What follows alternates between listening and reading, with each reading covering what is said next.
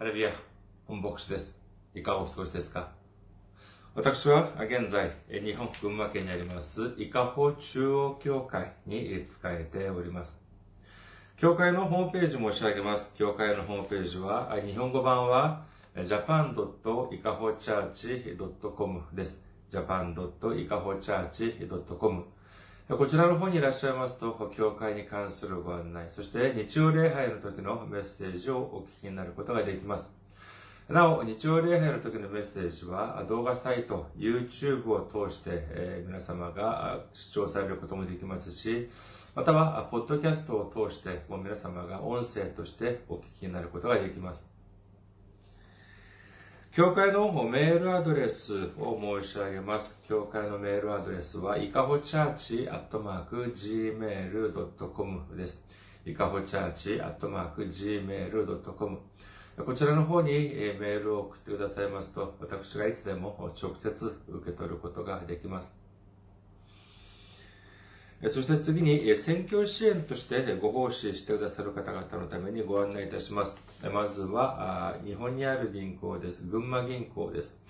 支店番号190、口座番号は1992256となっております。群馬銀行支店番号190、口座番号1992256です。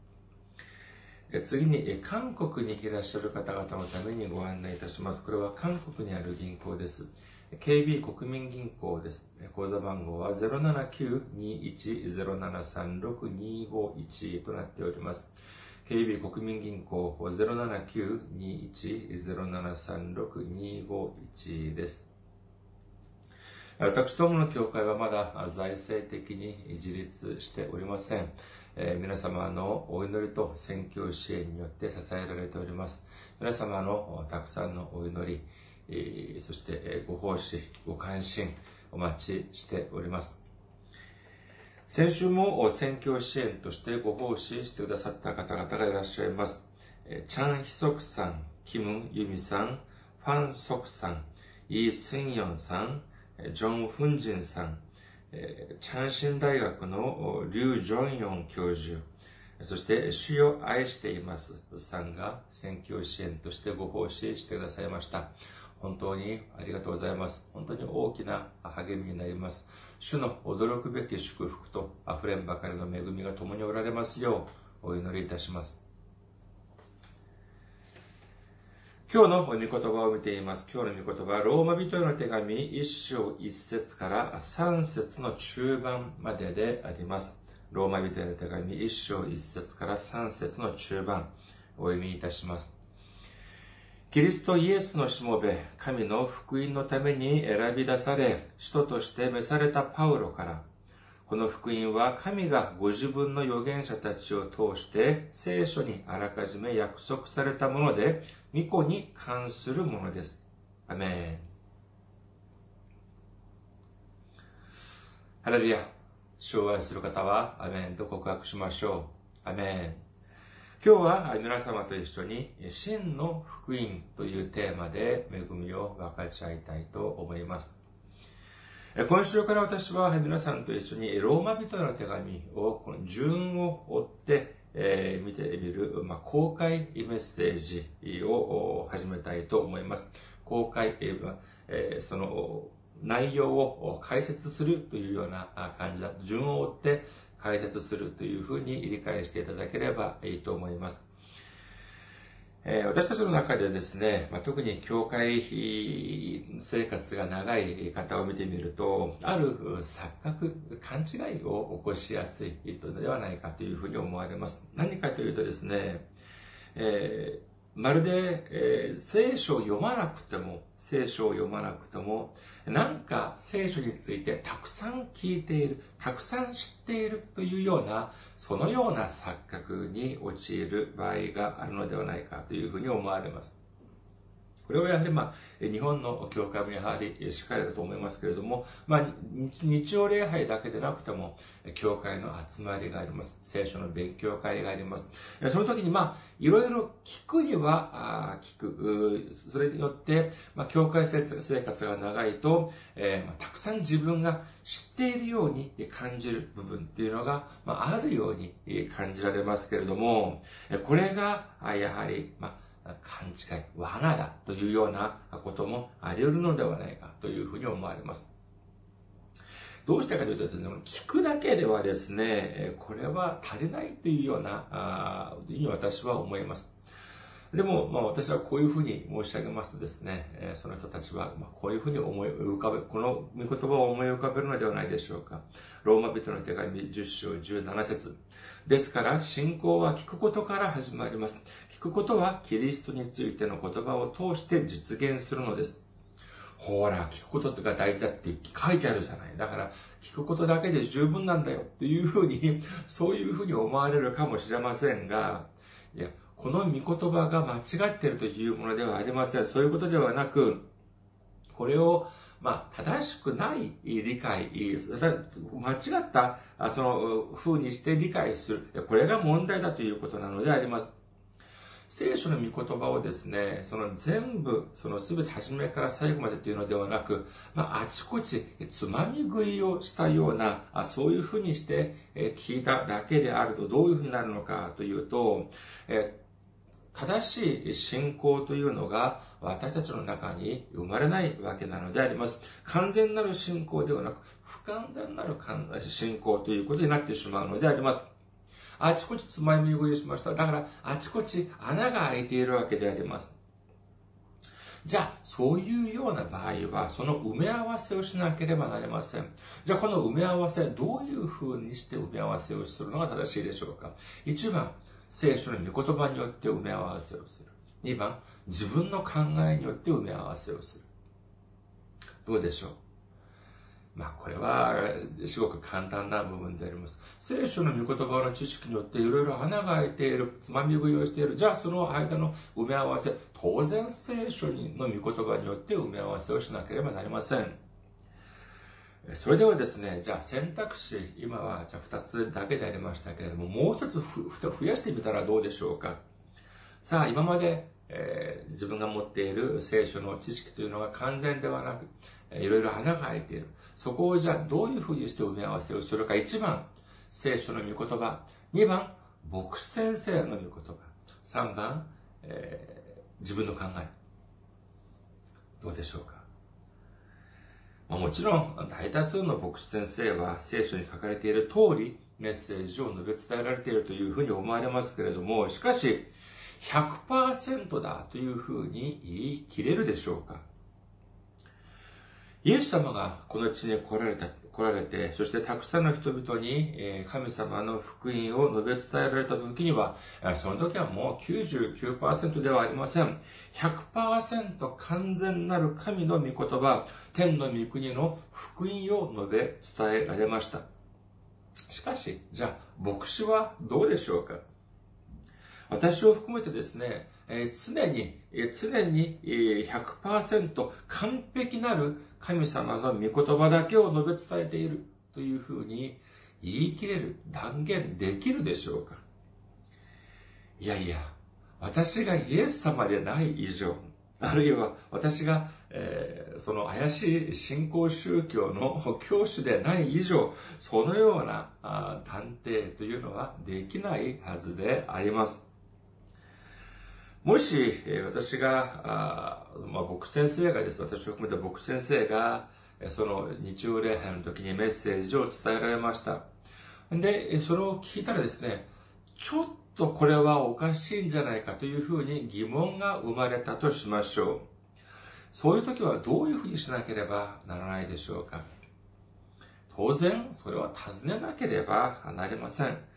あ、もちろんだからといってメッセージ、礼拝中に手を挙げて、すいません、質問がありますというふうに言うのは、まあ、いかがなものかと思われますけれども、まあ、礼拝が終わった後にですね、まあ、僕先生に質問するとか、あるいは、まあ、他の、その、まあ、伝道師先生や、あがいらっしゃるときは、その方に聞くのもよし、というふうに思われます。いくらでも質問できる。それは当然のことであります。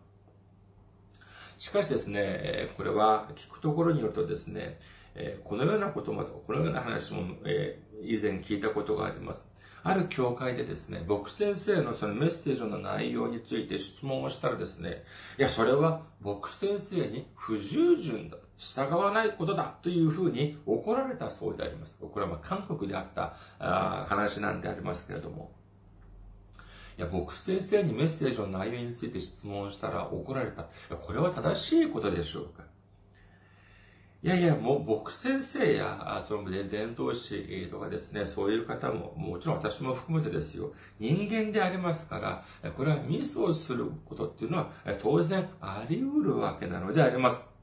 ですから、疑問点があれば、それについて聞いてみる。いや、でもこれが、じゃあ僕先生に対する、じゃあ不従順か、というふうになるとですね、皆さん、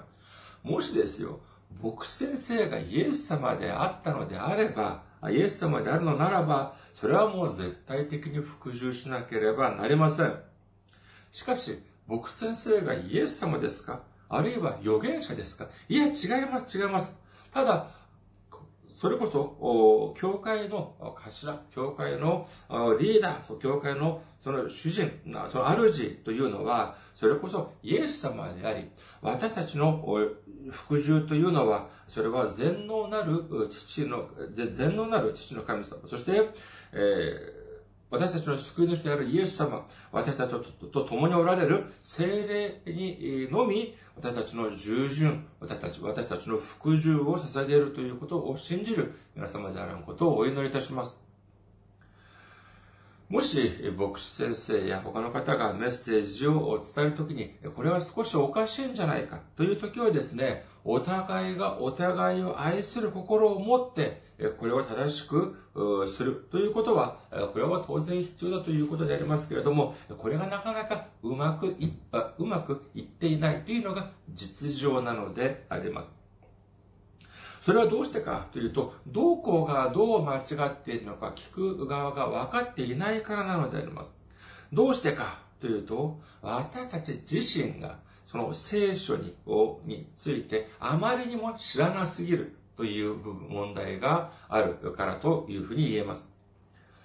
私たちは聖書を必ず知っていなければなりません。正しく知っていなければなりません。正確に知っていなければならないのであります。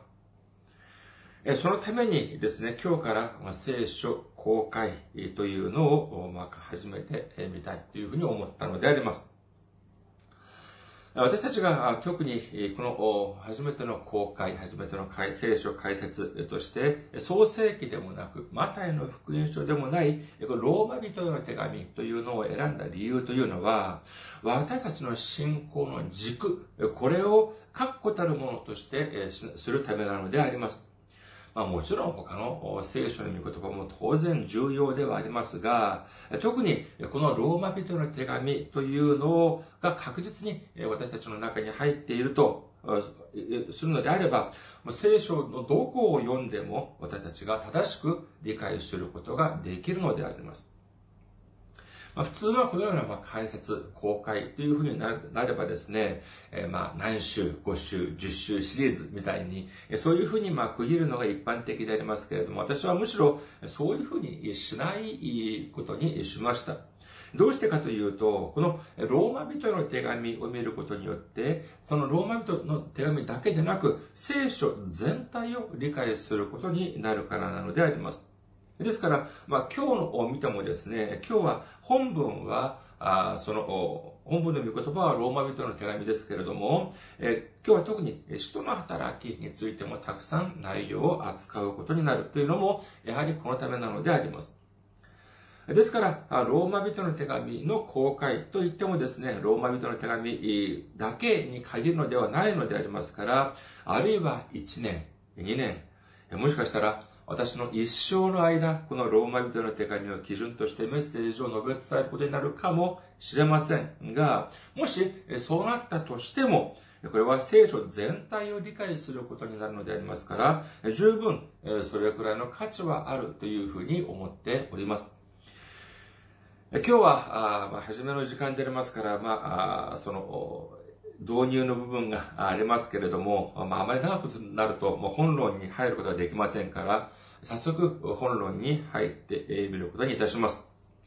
まず、今日の本文であるローマ人の手紙1章1節から3節の中盤までをもう一度見てみることにいたします。キリストイエスのしもべ、神の福音のために選び出され、人として召されたパウロから、この福音は神がご自分の預言者たちを通して聖書にあらかじめ約束されたもので、巫女に関するものです。このローマ人の手紙というのは、この新約聖書の中で著者が明らかにされている本の中の一つであります。過去はサウルと呼ばれていたこのパウロが、まあ、書いているのでありますけれども、このパウロというのはどういう人物であったか、初めはどういう人物であったかというと、それこそ青年エリート、若きエリートでありました。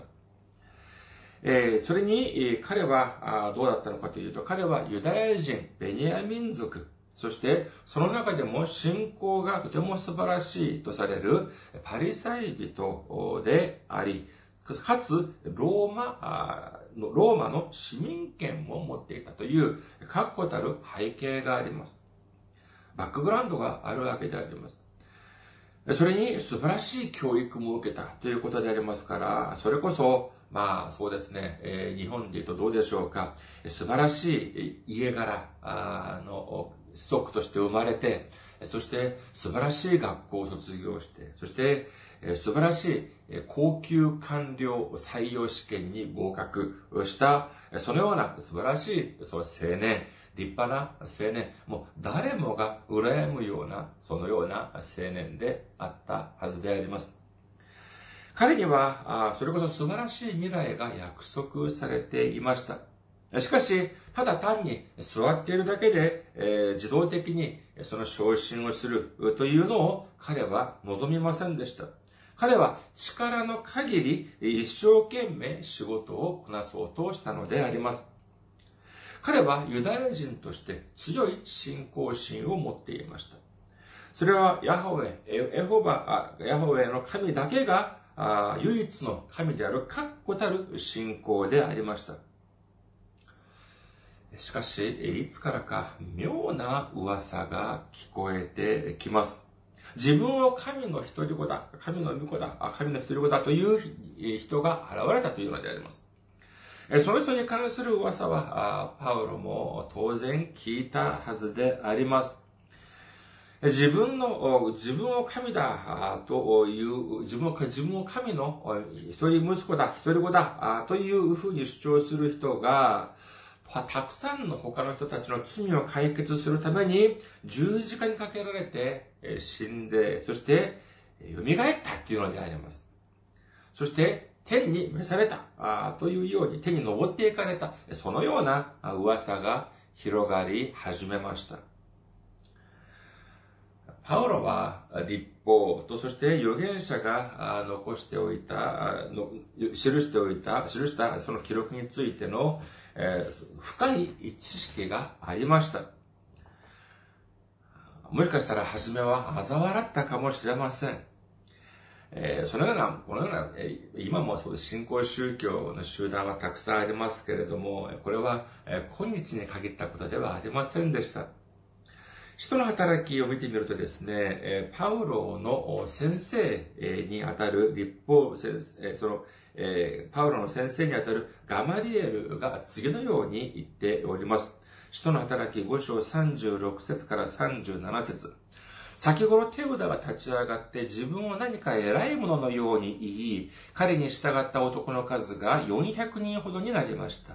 しかし彼は殺され、従った者たちは皆散らされて跡形もなく、跡形もなくなりました。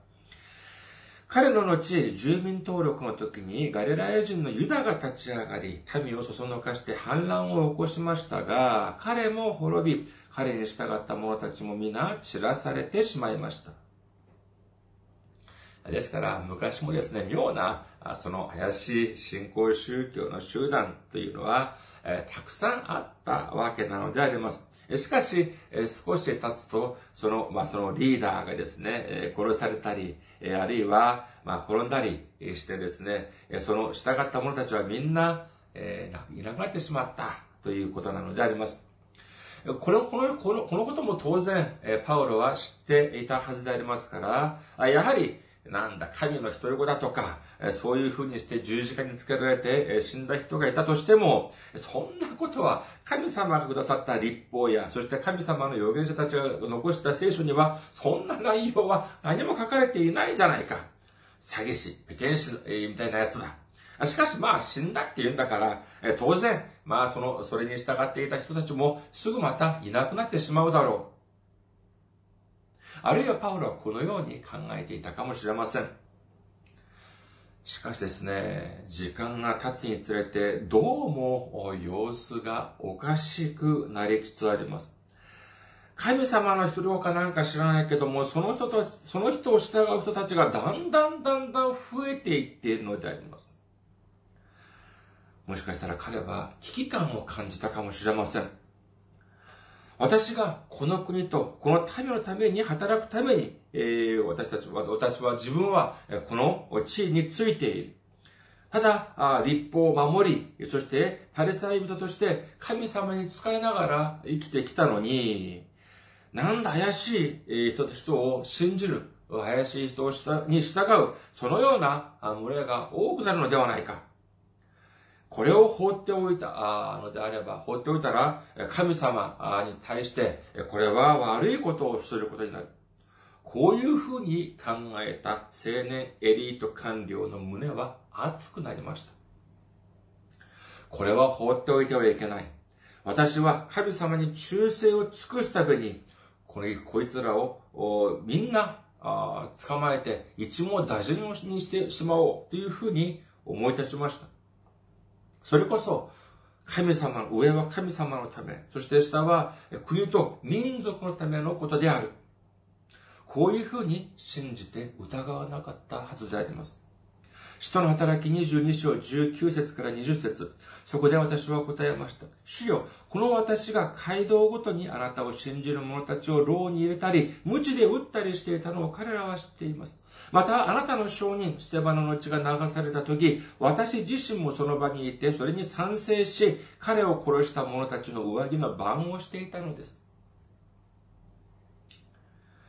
パウロは神様の御子かイエスかなんか知らないものを信じる人たちをみんな捕まえて虐待をしました。皆さん、誤解しないでください。それは、パウロが悪人だったからではありません。むしろ、それこそが神様に尽くすことだ。それ、これこそ、それこそが国や民族のために尽くすことだというふうに確信していたからなのであります。それだけでも足りず、これからはイエス様を信じる、その群れた群れたちをですね、弾圧するために、彼は他の地域にまで行く決意をいたします。使徒の働き9章1節から2節さて、サウロはなおも主の弟子たちを脅かして殺害しようと息き巻き、大祭司のところに行って、ダマスコの諸街道宛ての手紙を求めた。これ、それは、この道のものであれば、男でも女でも見つけ出し、縛り上げて、エルサレムに引いてくるためであった。まあ、ある人はですね、えーまあ、いわゆる、まあ、公務員というのは、働きもせず、まあ、給料もらってる、なんていうふうに言う方もいますけど、まあ、もちろんそれも、それはまあ昔の、それそれも昔の、それも一部の人がまあそういう方がいたかもしれませんけれども、まあ最近の公務員の方とか見てみますとですね、もう一般の会社のサラリーマンよりももっと熱心に働いている方たくさん見受けられます。まあいずれにしろ、パウロはただその地位に満足する、働きもしなせずにその地位に満足する、そのような官僚ではありませんでした。誰から指図されるのまでもなく、率先して仕事をする。それこそ公務員、官僚の鏡のような人物であったとも言えます。そうでしょう。しかし、問題はありました。何が問題だったかというと、じゃあ彼は何のために一生懸命働いたのかというと、そうです。教会を弾圧し、イエス様を信じる人たちをみんな縛り上げる。そのために熱を上げていた。これが問題であったのであります。しかし、どうなりましたか？そうです。彼はイエス様に会うことになります。人の働き9章3節から5節ところがサウロが道を進んでダマスコの近くまで来たとき、突然天からの光が彼の周りを照らした。彼は地に倒れて自分に語りかける声を聞いた。サウロ、サウロ、なぜ私を迫害するのか。彼が、主よ、あなたはどなたですか？と言うと答えがあった。私はあなたが迫害しているイエスである。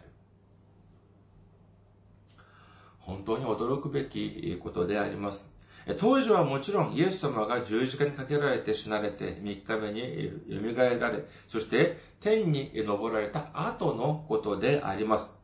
パウロはイエス様がこの地に来られた時に一度も実際に会ってはいません。そして彼はイエス様を信じる人でもありませんでした。むしろイエス様を迫害する、イエス様を信じる人は迫害する立場の側でありました。しかしイエス様は彼に会われ、会ってくださったのであります。これによってどうなったのかというと、そうです。パウロの人生はもう完全に変わってしまいました。それだけではありません。後に、パウロのこの情熱的な、熱心な伝道によって、この全世界が完全に変わるということが、そういう働きもされたというのであります。本当にこれは素晴らしい驚くべき働きでありました。続いて、使徒の働き9章6節から9節には次のように書かれております。使徒の働き9章6節から9節立ち上がって町に入りなさい。そうすればあなたがしなければならないことが告げられる。同行していた人たちは声は聞こえても誰も見えないので、物も言えずに立っていた。サウロは地面から立ち上がった。しかし目を開けていたものの何も見えなかった。それで人々は彼の手を引いてダマスコに連れて行った。彼は3日間目が見えず、食べることも飲むこともしなかった。本当に人間の運命でどう変わるか知れません。彼は堂々として、本当にですね、堂々とした高級官僚として、馬に乗って威風堂々とですね、えー、ダマスコに入場し、そしてその後は諸街道に行ってですね、大祭司からもらった手紙を見せ、そして手当たり次第、イエス様を信じる人々をみんな、えー、逮捕して、そしてエルサレムに連れて行くつもりでいました。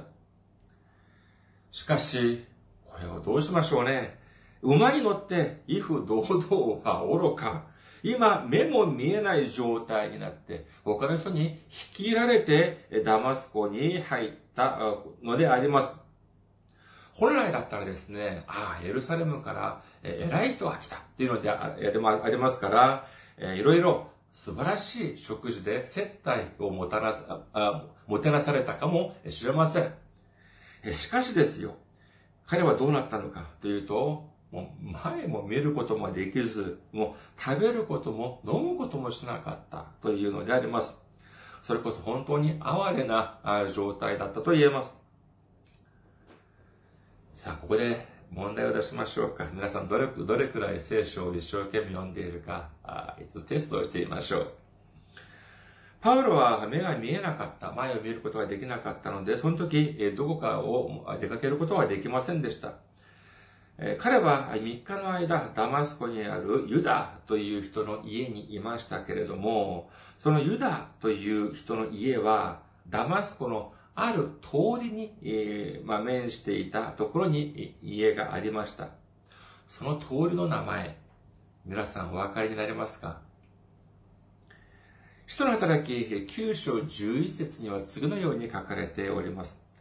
使徒の働き9章11節すると主はこう言われた。立って、まっすぐと呼ばれる通りに行き、ユダの家にいるサウロという名のダルソ人を訪ねなさい。彼はそこで祈っています。そうです。このユダという人の家があったのは、まっすぐと呼ばれる通り沿いにあったというふうに書かれています。まっすぐというのは、それこそ通りが、カーブがなく、まっすぐという意味であります。これをですね、まあ、新郷土訳には、直線通りというふうに訳されています。この方がちょっとしっくりくるんじゃないか。何々通り、何々通りっていうふうに地名が日本にもありますから、直線通りっていうのが何か私にはちょっとしっくりくるような気がいたします。このような、つまりその、その直線通り、実は今も残っているというから、これも驚くべきことであります。でも今、まあ、内戦とかがあります、ありましたから、まあ、かなり破壊されているのではないかというふうに考えてはおります。さあ、このアナニアという人は、やはり主から命令を受けて、このまっすぐ、または直線通りに面している、その、その通り沿いにあるユダの家に行って、当時はサウロという名で呼ばれていたパウロにお祈りをして、することになります。ここで少し話題を変えてみましょうか。私たちが持っているこの新約聖書を見てみるとですね、新約聖書は27冊ありますけれども、大体まあその中の13冊ですからもうほとんど半分ぐらいだと言えますけれども、それぐらいをパウロが書いたというふうに、まあ、神学者たちは見ています。まあ完全に意見が一致しているわけではありませんけども、まあ、大体そういうふうに見ております。えー、しかしですね、その、いわゆるパウロの書簡を読むときにはですね、時々私はま少なからずま疑問に思った点がありました。パウロは、まあ、使徒とはいえ、先ほど申し上げましたように、イエス様の交渉外の間、イエス様が、えー、初めに2000年前に来られた時に、一度も直接会ったことはありません。しかし、だからといって、えー、まあ、パウロが、じゃあ、本当にじゃあ、かなり後の人物かというと、いや、そうではありません。パウロはですね、イエス様が来られた時に、その同じ時代に生きていたのでありますから、えー、まあ、タイミングさえ合えば、タイミングさえ合えば、イエス様に会うこともできたはずであります。しかし、会うことができませんでした。ですから、イエス様の御言葉を直接聞く機会はなかったはずであります。そして、それに、まだその福音書も書かれて、まだ書かれていない状態でありましたから、イエス様が交渉外の間、何をおっしゃったのか、一度も読んだこともなかったはずであります。あります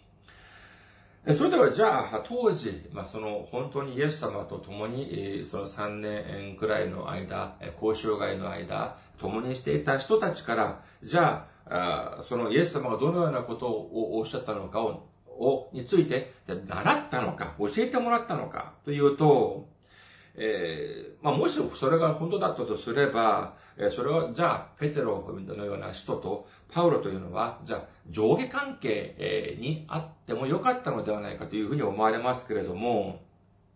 聖書の記録によりますとですね、パウロと他の人たちは対等な関係であり、上下関係や、ましてや指定関係、先生と弟子の関係ではなかったのであります。にもかかわらず、このパウロが書いたこの書簡を読んでみるとですね、どうしてこのようにイエス様の福音を、それこそ他の使徒に劣らず書くことができたのか。彼は長い間ユダヤ教の教育を徹底して受けて育ってきたのであり、ましてやイエス様を信じる人を積極的に率先して迫害していた人物ではなかったのか。そのような彼がどうしてこのように正確に福音を知り、そしてこれを述べ伝えることができたのか、私は疑問でありました。で、この聖書を見てみるとですね、このアナニアからお祈りを受けたパウロに、じゃあどのような変化が受けたというふうに書かれておりますか？使徒の働き9章18節初めから中盤まで見てみることにいたしましょう。使徒の働き9章18節中盤まで見てみると、すると直ちにサウロの目から鱗のようなものが落ちて目が見えるようになった。皆さんご存知でしょう目から鱗。この目から鱗が落ちる。この表現はまさにここから出ているわけであります。つまり、これは、どじゃあその目から鱗はどういう意味で使われているでしょうかそれは今まで知らなかったことが瞬時にしてわかるようになる。一つのことを知ることによって、今までとは違うことを完全に、今までとは全く知らなかった世界を完全に認識することができる、悟るようになる。そういう時に目から鱗が落ちる、目から鱗というような表現を使っております。パウロは当時の聖書、まあ、今から言うと旧約聖書についてのかなりの知識があったというふうに思われます。しかし、その中でも、まあ、いくつかは疑問に思っていた点があったのではないかというふうに思われます。そのような彼がイエス様に出会いました。はじめは、あそんなデタラメだというふうに、まあ、嘲笑いました。神様に独り子があるというのは、そんなの聖書に書かれていないじゃないか。神様の一人子が私たちの罪を身代わりとなって罪を解決してくれる。そんなことはどこにも書いていないじゃないか。あというふうに考えて、まあ、憤慨したかもしれません。このようなデタラメを述べ伝えるとは何事だ？というふうに怒ったかもしれません。しかし、3日間、彼は前を見ることができず、ただ単に、それこそ、ダマスコの、そのまっすぐ直線通りにあるユダヤの家で過ごすことになります。おそらく、まあ、飲む、飲むこともせず、食べることもせず、ただ横になっていたのではないかというふうに思われます。間違いなく彼は生まれて初めてそのような長い間、暗闇を見つめていたはずであります。3日間前がみな、前を見ることができなかったというのでありますから、もうどれほど暗かったのでありましょうか。そして彼は今まで、その、その間、今まで、え、生きてくる中で学んできた知識や、そしてイエス様について考えたはずであります。自分は間違いなくそのような記録はないと思っていたのに、そのような記録は、にについて、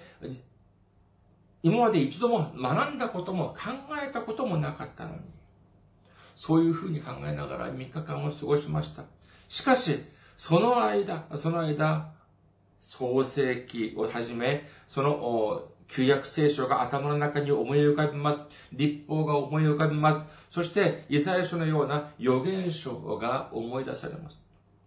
自分が今まで習ってきた聖書という名のその錠前にイエス様という鍵を入れて回したらどうなったのか、それこそ目から鱗が落ちる新しい御言葉。いや、それこそ完全なる福音、完全なる御言葉を悟ることになったのであります。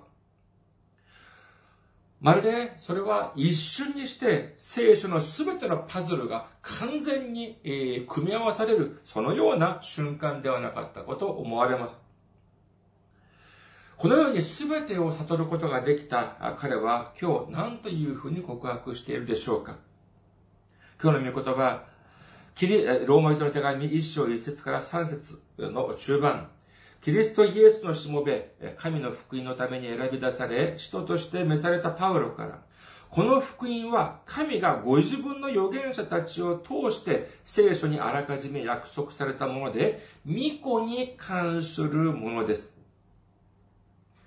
ああ、そうだったのか。イエス様はある日突然生まれたのではなく、突然現れたのではなく、創世記からずっと絶えずに、絶え間なく、時には立法を通して、時には預言者たちの口を通して預言されてきた、その通りに来られたのだ、ということを悟ったということなのであります。ハレルヤ。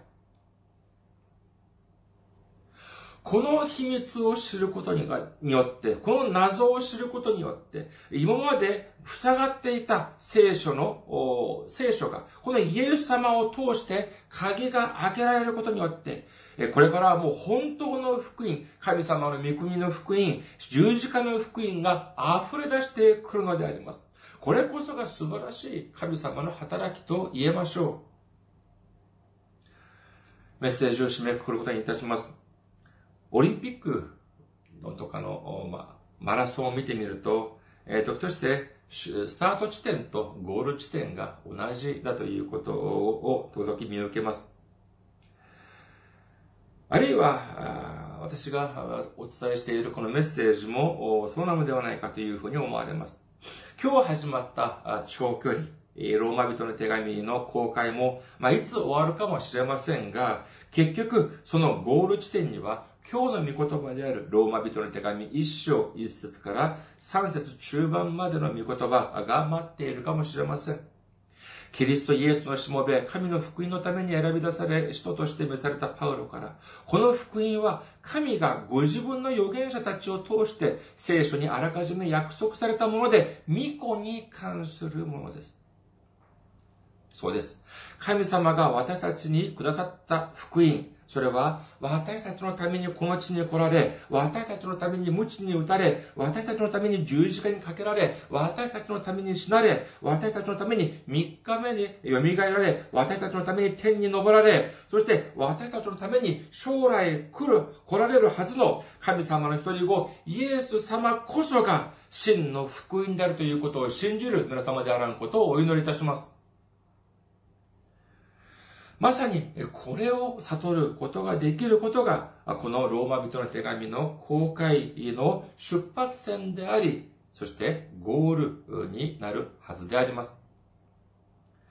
私たちは真の福音、本当の福音である私たちの救い主であるイエス様を信じて耐えることによって、真の喜び、真の感謝、真の賛美を栄光として捧げることができる皆様であらんことをお祈りいたします。ありがとうございます。また来週お会いしましょう。